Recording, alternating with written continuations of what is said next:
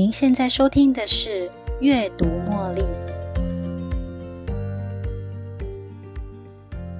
大家一定都有情绪，而且这个情绪是负面的情绪，时常每天每天我们都会面对这样子的一个困境。我也是，所以一直努力的在找寻这个答案，努力的在找寻。当我面对负面情绪的时候，我应该要用什么样的方式击倒它，甚至让它升华？我已经不止一次的在寻找这样的答案。要怎么样让自己成为那个你想要当的那个那个我呢？而不是一直把自己困在负面的情绪模式里面呢？后来我在黄启团老师的这一本书里面找到了。实际的答案，他的书名是《别人怎么对你都是你教的》。黄老师他很具细迷疑的在这本书告诉你要怎么样去改变你的负面情绪模式，其实是有一个升级的软体可以使用。所谓的升级软体版，意思是说人只是一个躯壳，这个躯壳它是没有办法升级的。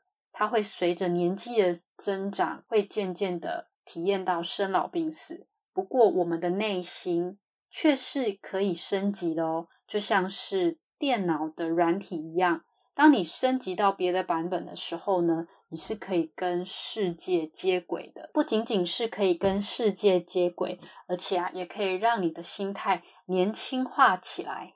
面对任何病毒扫射的时候啊。不会再有负面情绪的模式出现。在这本书里面啊，黄老师告诉我们说，我们现在的处境、现在的生活现状，都是过去行为的结果，是我们过去选择那样的做法，导致于现在觉得生活生不如死。那我们的行为产生呢，是因为当时会有一股很坚强的信念在支持着我们。一再一再的出现在我们生生命里面，我们会以为那是一种轮回。不过啊，这样子的一个做，这样子的一个情形，就是像一个人的模式，他的模式呢，遇到的事情，他的处理状况，他可以处理的答案，永远都只有一种。如果你不改变你的信念，那你的生活呢，就会一直重复过去的模式。现在会觉得痛苦，那是因为你过去的行为。就只有那一个负面的，用负面的方式去处理它。如果你换了一个新的信念呢，你才会出现一个新的行为，新的行为才能够创造出一个新的结果。所以，生命的软体其实是可以随时一直更新、一直更新、升级的。而且啊，它也决定了我们的生命高度。我们过去的行为呢，就是一个死循环。当我们遇到困难，例如说双方的细嫌，那我们就会假设这细嫌其实就指着对方是对方的责任。当我们有了这样子的一个负面的假设之后呢，我们就会想要我们的决定就是想要改变对方，因为是对方的错。当你做出这样的决定，一定会有所争吵，因为你就会去行动。行动过后呢，对方一定是没有办法接受这样的事实，因为没有人愿意被改变。所以呢，除了争吵之外呢，最可怕的后果就是让这整个细弦更深。所以黄老师啊，在书中告诉我们怎么样去建立正循环。以刚才的 case 来说，当我们遇到困难，双方细弦的这样子的一个处境之后，我们必须要先假设。是自己的问题，先把问题指着自己，你才能够去决定要怎么样改善自己。有了这样子一个决定之后呢，我们所做的行为行动就会去往觉察、负责跟反省这个方向进行。再来呢，我们结果一定就是提高事情的处理能力、应变能力，这样子才能让双方的关系。变成转成良性的关系，所以从逃离死循环转成建立正循环的这个观念，重点是在于假设问题是应该是出在自己本身。那我们要怎么样去改变这样的信念呢？我们不能够去重复过去的模式，我们必须要有新的决定、新的想法，才能够结出好的结果。人类对事件的反应造成的负面情绪模式实在是太多了。在这本书里面呢，它集结了各种不同的情绪模式。在我看来，它已经集结了将近八成的负面模式。我在这里呢，为大家介绍常见的七大情绪模式。如果你还想知道更多，建议来翻翻这一本书。我想你一定会找到自己要的答案。我们先从。第一大情绪模式开始说起。第一大情绪模式呢是逃避模式。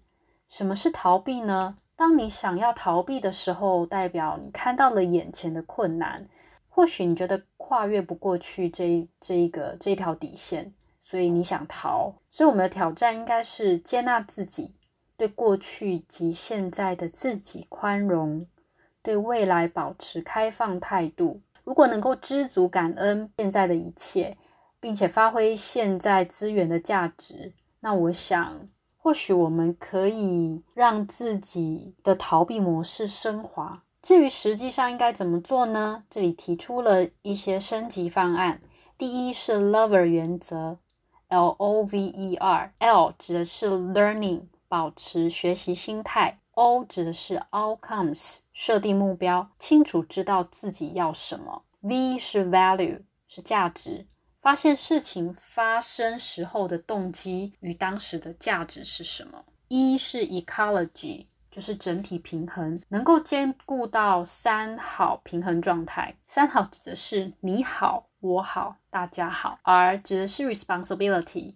是责任，主动的为自己的人生负责，你就已经拿回了自己的主导权。记得要去重新定义你的困难，因为啊，用挑战来代替困难，会让我们觉得整个人都充满斗志，而且拥有力量。你现在问遇到的问题呢，或许成为你以后可以利用的资源。再来就是移转你的焦点，将困难。移转到结果上，你想要的结果是什么？好好的问自己。第二个情绪模式是愤怒，需要挑战的是超越自己，宽大胸怀。为什么会愤怒呢？当你我们遇到事情的时候，会愤怒，是因为对自己的期待太高，或者是对别人的期望太高。但是当事情没有办法照你想要的路走的时候，我们就会觉得愤怒，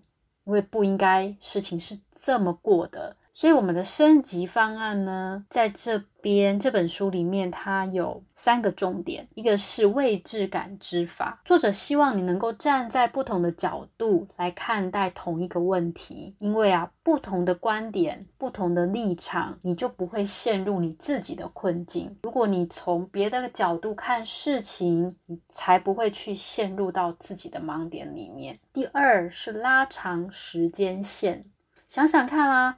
未来的十年、二十年、三十年，你会在哪一个位置上呢？如果你能够拉长时间线啊，你就可以创造一种空间感，让自己从。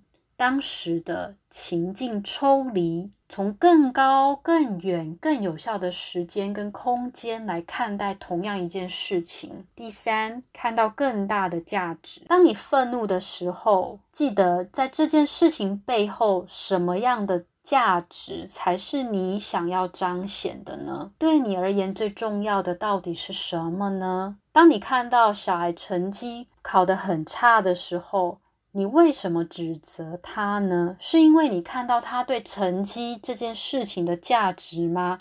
还是因为你看到孩子心理健康的价值呢？当然，孩子心理健康对我们才是最大的价值啊！所以，我们是不是能够心平气和的跟孩子讨论、跟他沟通，而不是用愤怒的方式去对待他呢？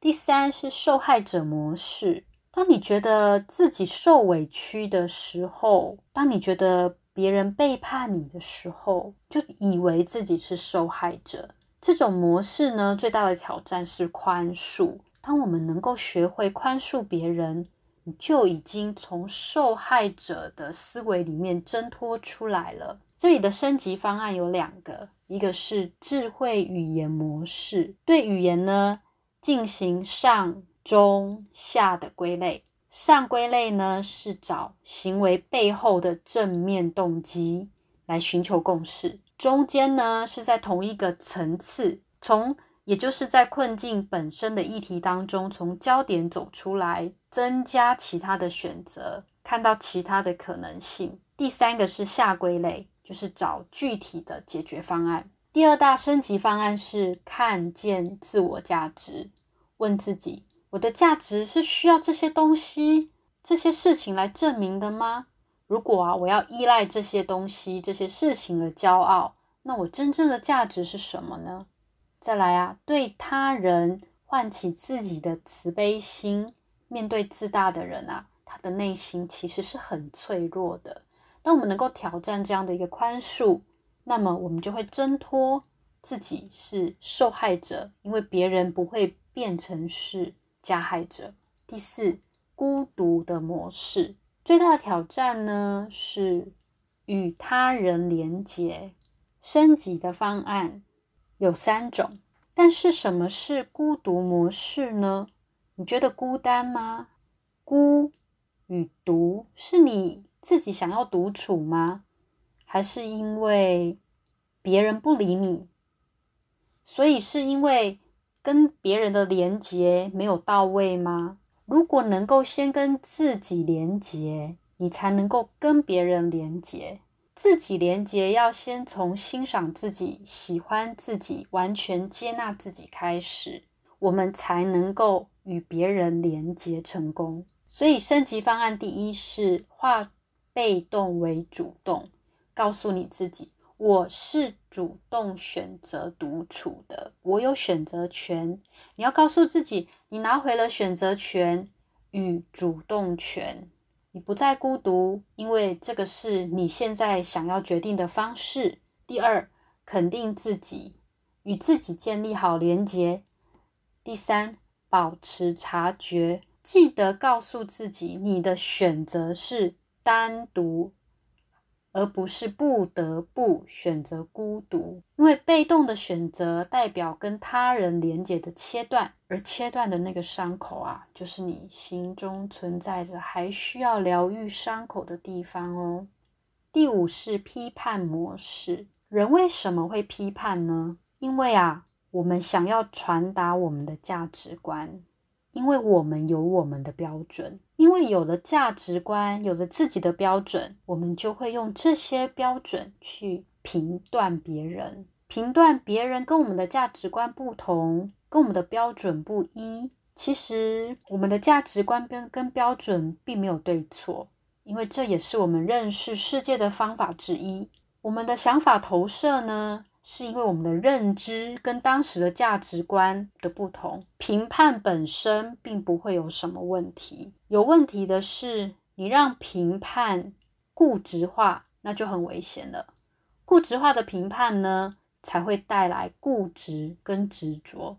我们对人的看法呢，一旦产生了固执，你认为他永远都会这样，你你认为他的恶习是不会改变的，那么在关系上。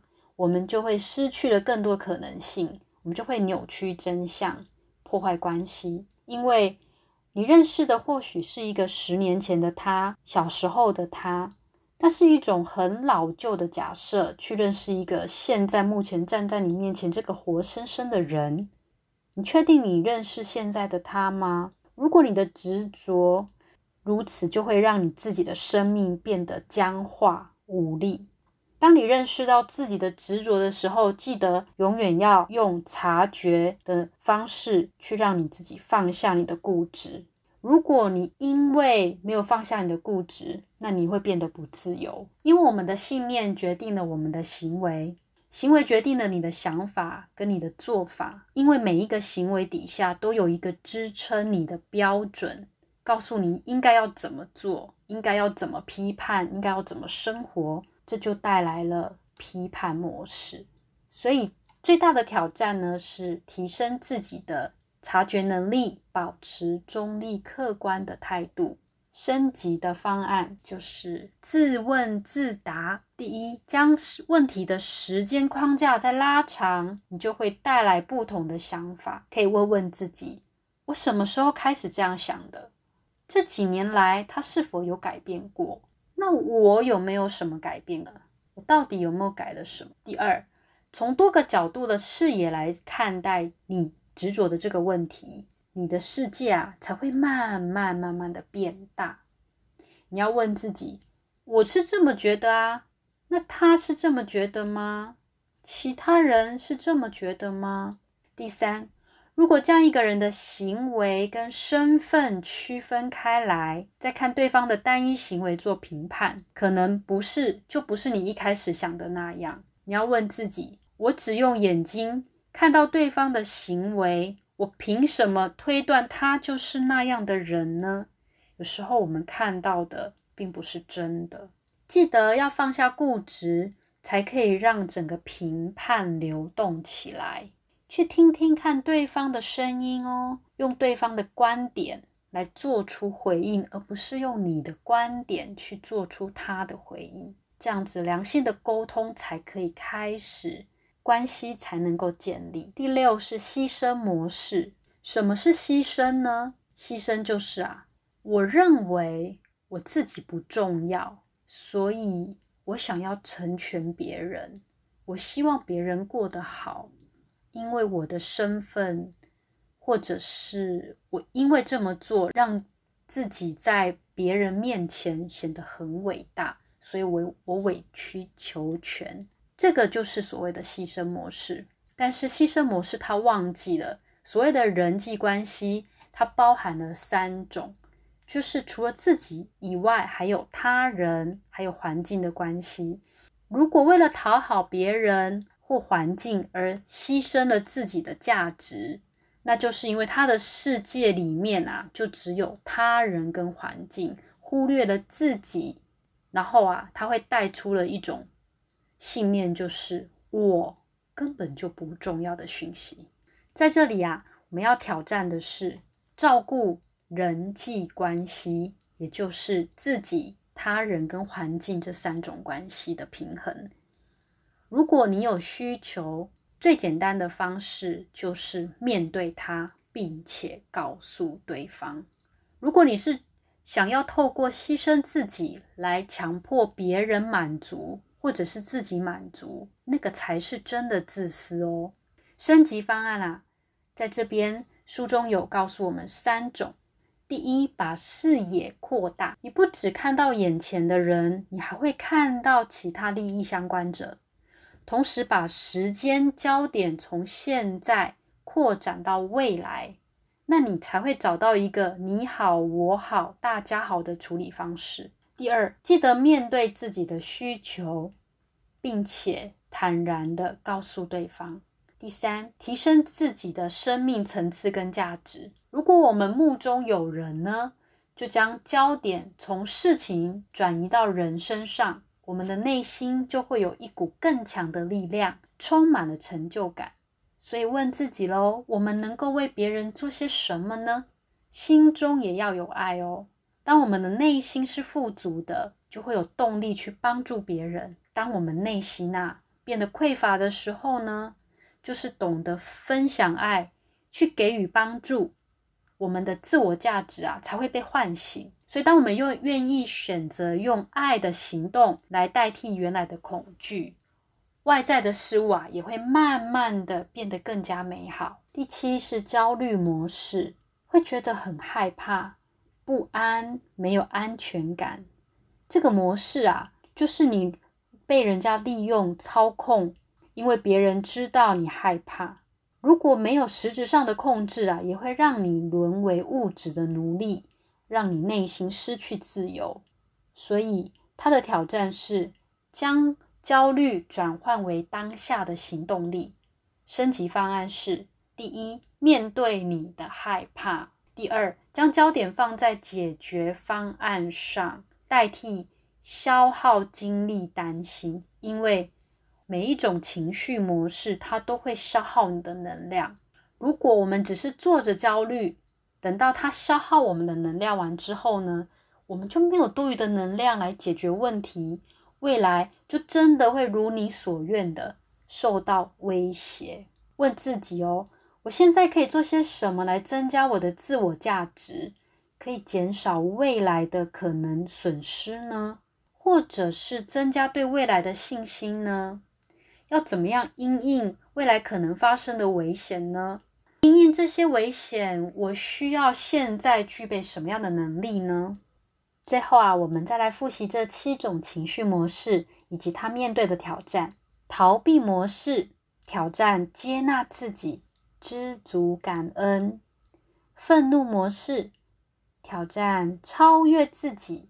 宽大胸怀，批判模式挑战察觉能力；受害者模式挑战宽恕；牺牲模式挑战照顾人际关系；孤独模式挑战与他人连结；焦虑模式挑战当下行动力。谢谢您今天的收听。希望今天的节目有帮助到您处理自己的负面情绪，祝福各位超越自己，让自己变得更好。如果您喜欢今天的节目，邀请您在 Podcast 留下五星评论、订阅并分享这个频道给您的好友。如果您有其他的反馈或想法，也欢迎留言给我。您的这些反馈都将成为背后那一股支持着我坚持不懈、持续创作、提供更优质内容的动力。感谢您的收听，我们下一期再见喽，拜拜。